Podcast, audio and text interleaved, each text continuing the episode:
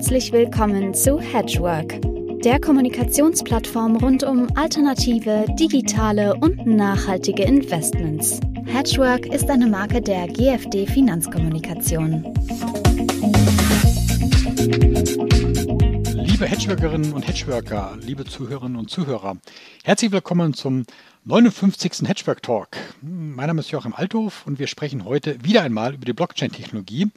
Das hatten wir schon häufiger in der Hedgework Talk-Reihe und die regelmäßigen Zuhörer wissen das.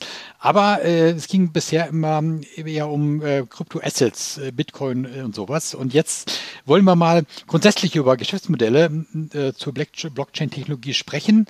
Ähm, natürlich vor allen Dingen für Finanzinstitute, für die äh, für Asset Manager. Und ich bin froh, dass ich hier einen absoluten Experten hier bei mir habe, Stefan Schmidt vom Blog Damon. Ja, hallo Joachim, äh, hallo liebe Hedgewerk-Zuhörer und Zuschauer. Ich freue mich riesig, heute hier sein zu dürfen. Und ja, äh, ich erzähle gerne einfach mal ein bisschen was zu mir und dann genau. gehen wir weiter tiefer auf die Themen ein, die du angesprochen hast. Wollte ich gerade sagen, du bist ja schon ein, ein, ein Veteran, ein Blockchain-Veteran, ähm, auch mit der, mit der Frankfurt School hier äh, verbunden in Frankfurt zum Thema Blockchain. Vielleicht gibt es noch einen kurzen Abriss, wie du zum Blockchain-Thema gekommen bist und wie du jetzt beim aktuellen Arbeitgeber gelandet bist. Genau, ja, das ehrt mich natürlich sehr.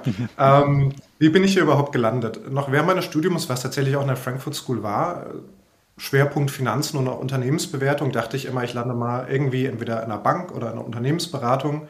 War aber schon immer ein Mensch, der Interesse an Innovation hatte, auch ein bisschen Nerd, viel mit Computern und so weiter aufgewachsen, ja. Ähm, und habe mich immer für Technologien interessiert und habe mir irgendwie auch immer gewünscht, in einem irgendwie schnellen, innovativen Arbeitsumfeld zu arbeiten, was auch eine steile Lernkurve hat. Und habe natürlich auch irgendwie schon mal vom Bitcoin gehört, 2013, 2014. Natürlich nichts gemacht, ja. Ähm, hinterher ist man immer schlauer. Das ist ja auch in der Finanzwelt so. Äh, kam dann aber eben im Studium an dem Punkt an, wo ich dachte, ich würde mich jetzt gerne mal ein bisschen tiefer technologisch damit auseinandersetzen und gern auch was kaufen, ja, eine Kryptowährung erwerben. Und das interessiert ja vielleicht auch viele Zuhörer hier. Und äh, jetzt auch durch den Hintergrund meines Studiums, ja, habe ich mich aber ein bisschen dumm gefühlt, einfach nur blind zu zocken, sondern dachte, kann man irgendwie so einen intrinsischen Wert hm. ermitteln. Und dafür war mir klar, muss man verstehen, welches Problem wollen diese Blockchains eigentlich lösen, warum sind die überhaupt da, wie sieht die Zukunft der Technologie aus. Ja, hat das überhaupt eine hm. Zukunft hm. oder ist das irgendwie nur eine Spielerei?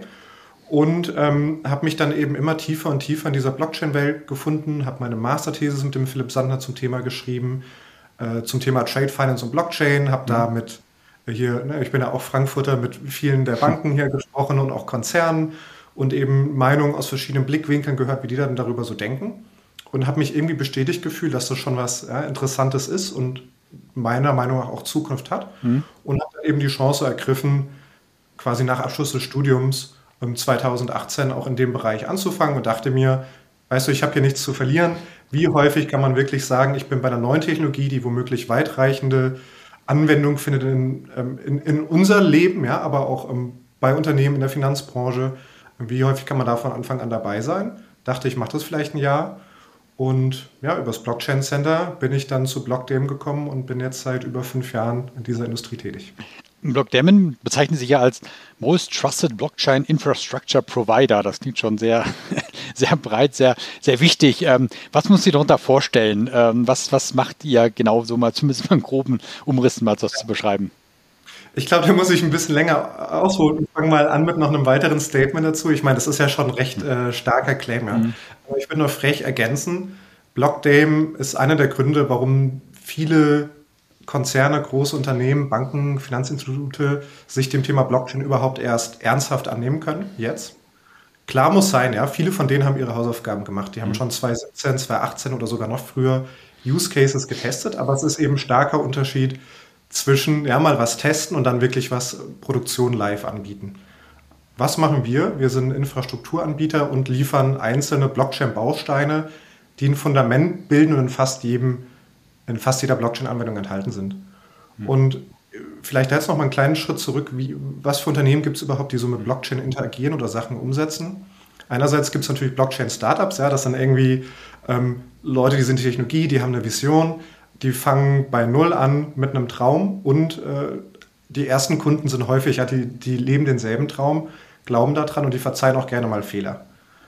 Jetzt bei Unternehmen ähm, und auch im Finanzmarkt, da ist es ja was ganz anderes wenn man sich jetzt die Deutsche Bank anguckt, wenn die ein Produkt an den Markt bringen, was so gar nicht funktioniert und voller Fehler ist oder vielleicht sogar Kundengelder ja mal verschwinden, dann ist das ein Image-Schaden und nicht einfach irgendein Fehler, der, der einem von seinen Fans ja, verziehen wird, sondern Banken und Co., die stehen eben auch für Vertrauen. Sprich, traditionelle Unternehmen gehen da ganz anders ran. Haben ihre Hausaufgaben gemacht, ja, haben für sich Anwendungsfälle identifiziert, ganz spezifische, wo die Blockchain-Technologie entweder mhm. bestehende Produkte einfach noch besser machen kann mhm. ähm, oder ja, neue Produkte erstellen kann oder vielleicht einfach die Sachen, wo wir heute schon stark sind, in diese neu, neu digitale Welt oder auf dieses neue Betriebssystem umsetzen können. Hm. Und da angekommen, ja, da beginnt die Reise aber dummerweise gar nicht, sondern die müssen eben auch diese Grundlagen meistern, wie jeder andere auch. Und bei einer Blockchain, um da vielleicht auch nochmal eine Definition mitzugeben, für die, die dem Thema immer noch ein bisschen neu sind oder sich da nicht so ganz sicher fühlen, ja, und die ist auch sehr vereinfacht. Ich würde sagen, eine Blockchain ist ein dezentrales Register, das aufzeichnet chronologisch, wer welchen Wert hält. Und bei der Bitcoin-Blockchain zum Beispiel, ja, ist es ein Register, was eben checkt, wer hat wie viel Bitcoin zu welchem Zeitpunkt gehabt und erlaubt mir, den von Person zu Person weiterzuleiten. Darf ich kurz einhaken, weil du immer vom, vom Singular sprichst, die, äh, die Blockchain.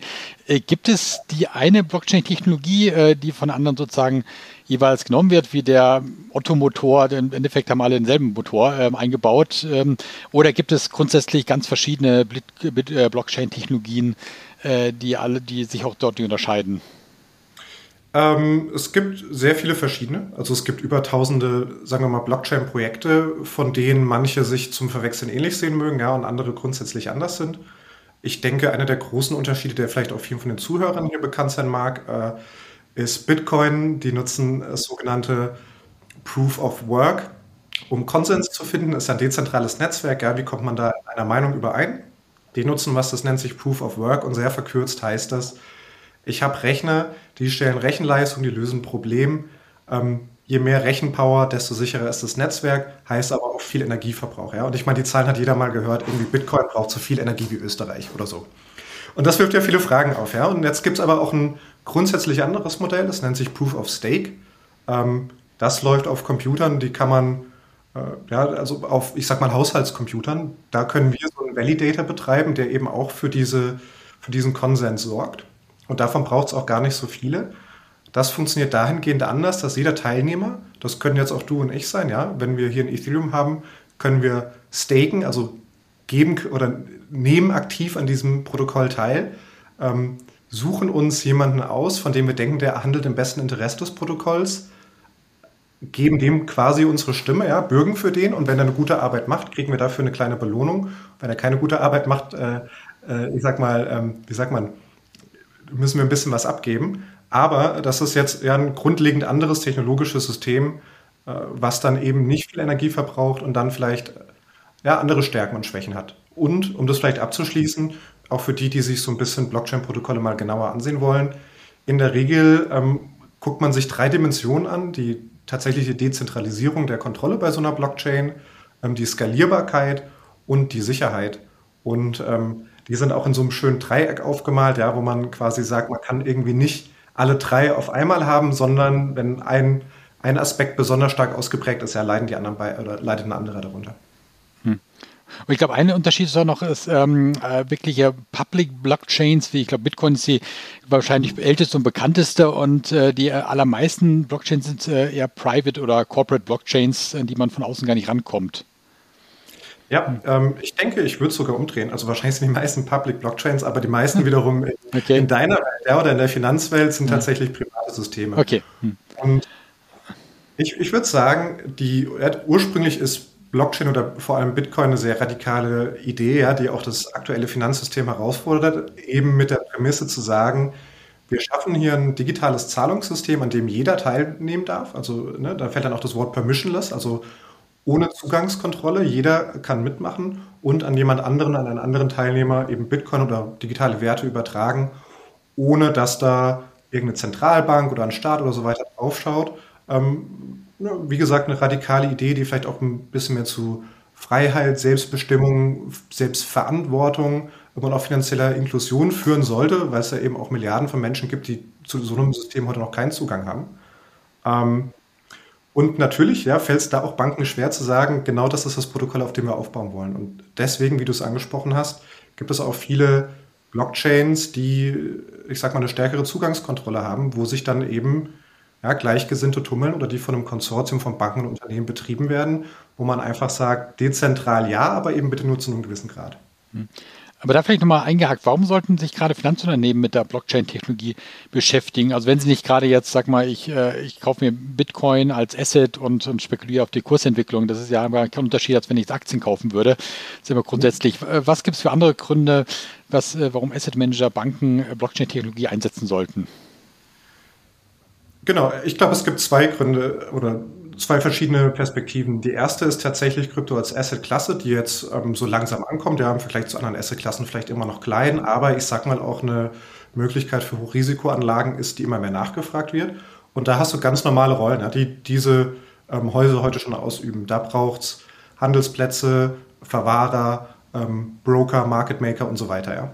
Also, und das machen auch schon viele der traditionellen Finanzunternehmen heute für die Kryptowelt, die da eben einfach sehen, ja, das ist ja auch der leichteste Wandel. Du machst quasi das, was du heute schon machst, einfach nur auf einer anderen Technologie, kannst das ganze Wissen, ähm, die Erfahrungen mitnehmen und machst nichts grundlegend Neues. Ähm, dann der andere Aspekt ist tatsächlich, wo die neue Technologie zum Einsatz kommt. Und ich denke, zu dem Schluss sind schon viele Finanzmarktakteure gekommen, dass in Zukunft ähm, Anleihen, Aktien, andere Finanzprodukte aber zum Beispiel auch private Firmenanteile oder Oldtimer oder andere illiquide Assets entweder auch auf einer Blockchain gespiegelt werden oder vielleicht sogar nativ darauf erstellt werden, ja, weil ähm, eine Blockchain in vielen, äh, in vielen Fällen einfach ein schnelleres, effizienteres System bildet. Sprich, das ist was, was wir als Nutzer vielleicht gar nicht mitbekommen. Ja, das ist einfach nur eine, ähm, eine Änderung, ich sag mal, in der, in der ganzen Softwarelandschaft äh, von Banken und anderen Finanzinstituten, die damit Effizienzgewinne heben können, äh, schnellere Transaktionen ermöglichen, günstigere Transaktionen, Kosten reduzieren und extra Service für Nutzer schaffen. Und ich glaube, aus der Perspektive schauen sehr, sehr viele drauf, ja, wie kann man einfach Geld sparen? Ähm, und dann gibt es natürlich noch das große Thema Tokenisierung, was in aller Munde ist, wo ich sagen würde, mindestens jede zweite Bank in Europa hat dazu eine These und guckt sich das Thema genauer an. Mhm. Da können wir auch gerne noch drauf eingehen, wenn du magst. Ihr, habt ja auf der Website auch schon große bekannte Namen stehen vom Finanzinstitut. Ich weiß nicht, ob du die nennen kannst und darfst, aber ihr seid ja schon mit wirklich großen Banken äh, da, ähm, die sich im, im, Gespräch wahrscheinlich oder vielleicht arbeitet für die schon, die sich damit beschäftigen. Hm. Ja, genau. Äh, ich kann jetzt natürlich nicht auf einzelne Projekte eingehen, das will ich so verstehen.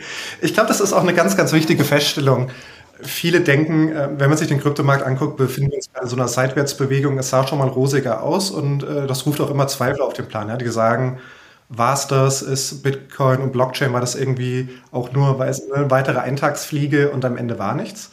Da kann ich aus unserer Erfahrung widersprechen.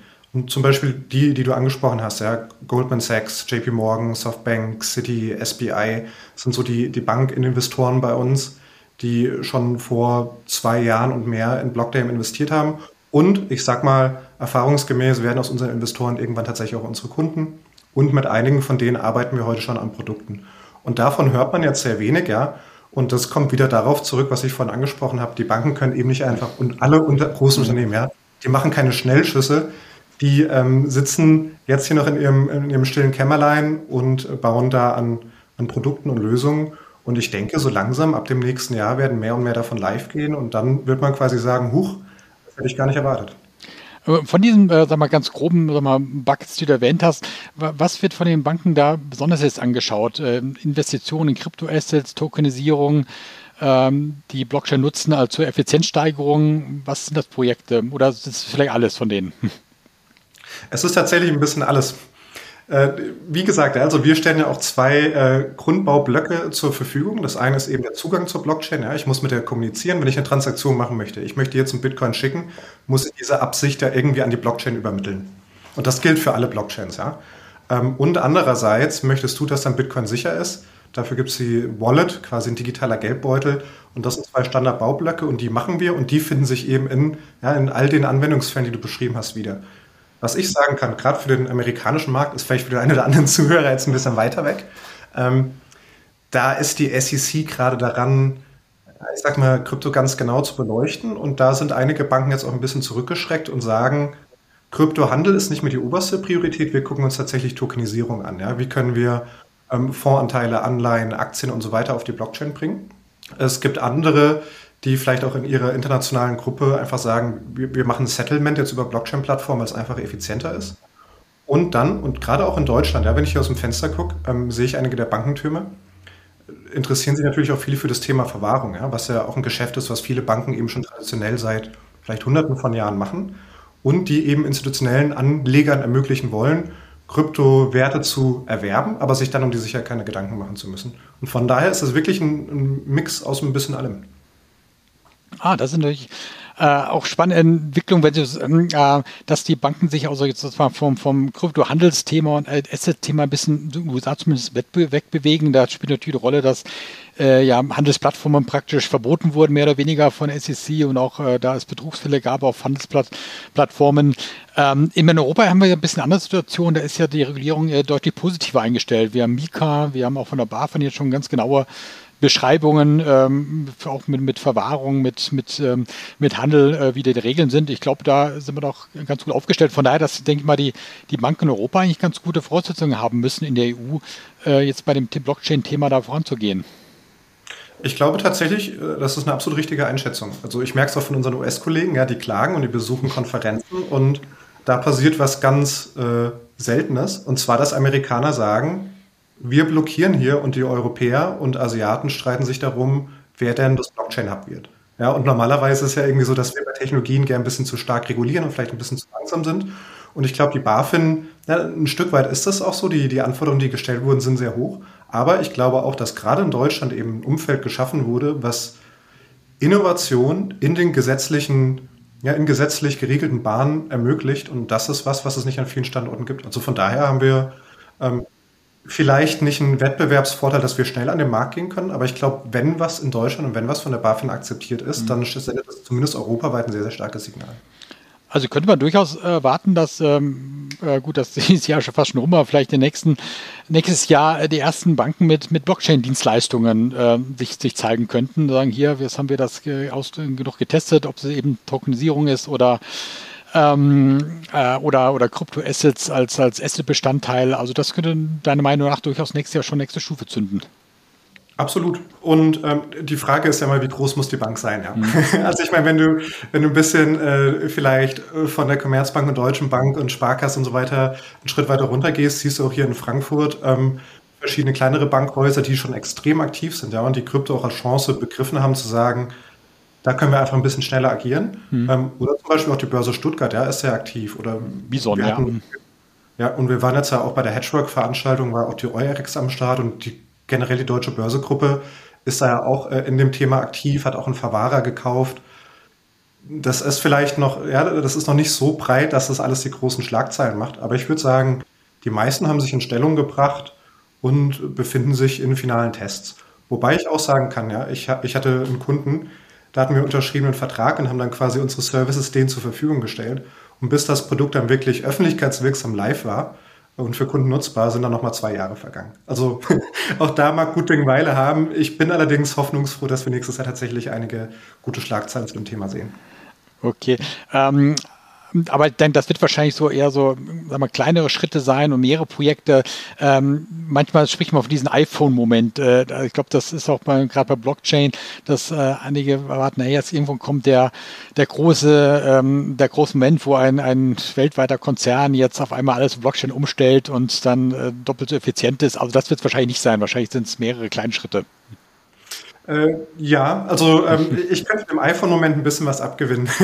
Aber äh, du hast schon recht. Was ich glaube, ist folgendes. Also einer, einerseits haben wir so ein gewisses Henne-Ei-Problem. Ja? Zum Beispiel, dass Tokenisierung ähm, illiquide Assetklassen liquide machen kann, ist absolut klar. Allerdings muss es dafür dann auch einen tatsächlichen Sekundärmarkt geben und weitere Infrastruktur wie Verwahrung und so weiter. Ja? Und Natürlich sagen jetzt die Verwahrer, warum sollten wir an was arbeiten, wozu es noch gar keinen ja, Markt gibt oder was auch gar kein Geld erwirtschaftet. Und die anderen, die diese liquiden Assets haben, sagen, warum sollten wir Geld investieren, in die Hand nehmen, um sowas umzusetzen, ja, wenn der Markt nicht existiert und die Verwahrer nicht. Äh, genau, und ähm, da müssen einfach mal ein paar Leute ja, den Schritt ins Unbekannte wagen und ein bisschen in Vorleistung gehen und der First Mover sein. Das wird eine Sache sein. Ich glaube, ein weiterer Aspekt, und da habe ich ans iPhone gedacht, Apple hat sich jetzt ja durchgesetzt, nicht nur durch ein revolutionäres Produkt, sondern vor allem, ja, jeder spricht über Nutzerfreundlichkeit. Das haben die irgendwie hinbekommen, Produkte zu entwerfen, bei denen fast jeder Nutzer sagt, es ist einfach ein bisschen besser als die anderen, deswegen will ich es nicht wechseln. Und da Blockchain ein großes Problem. Gerade wenn du ne, die breiten Massen ansprechen willst. Ich kann mir zum Beispiel vorstellen, dass die Eintracht Frankfurt vielleicht schon in wenigen Jahren, die sind da auch einigermaßen aktiv ja, und machen da auch ihre, ihre Konferenz, ähm, vielleicht neben dem echten Ticket oder physischen Ticket auch noch ein NFT mit ausgibt. Jetzt hast du da dann theoretisch 50.000 äh, Menschen, die jedes Wochenende in so ein Stadion gehen und dann alle noch ein NFT dazu bekommen. Heute kann damit auch keiner was anfangen. Ja? Ähm, was es da noch braucht, ist wirklich Zugang für die Massen. Also, dass die dann vielleicht sagen, hey, ich habe ein Konto bei der Sparkasse und wenn mir die Eintracht ein NFT gibt, dann liegt der einfach da. Ähm, ich muss mich um nichts kümmern. Ich weiß eigentlich gar nicht so richtig, was Blockchain ist, aber ich weiß, ja, also ich habe einfach einen Zugang, ich muss nichts neu installieren. Das klappt alles ähm, ohne groß weiteres Investment. Und ich glaube, sowas braucht es, damit eben auch die ja, Use Cases, die für für Menschen wie dich und mich auch interessant sein mögen und wirklich zu breiter Blockchain-Nutzung führen, dass die äh, ja, überhaupt erst möglich werden können.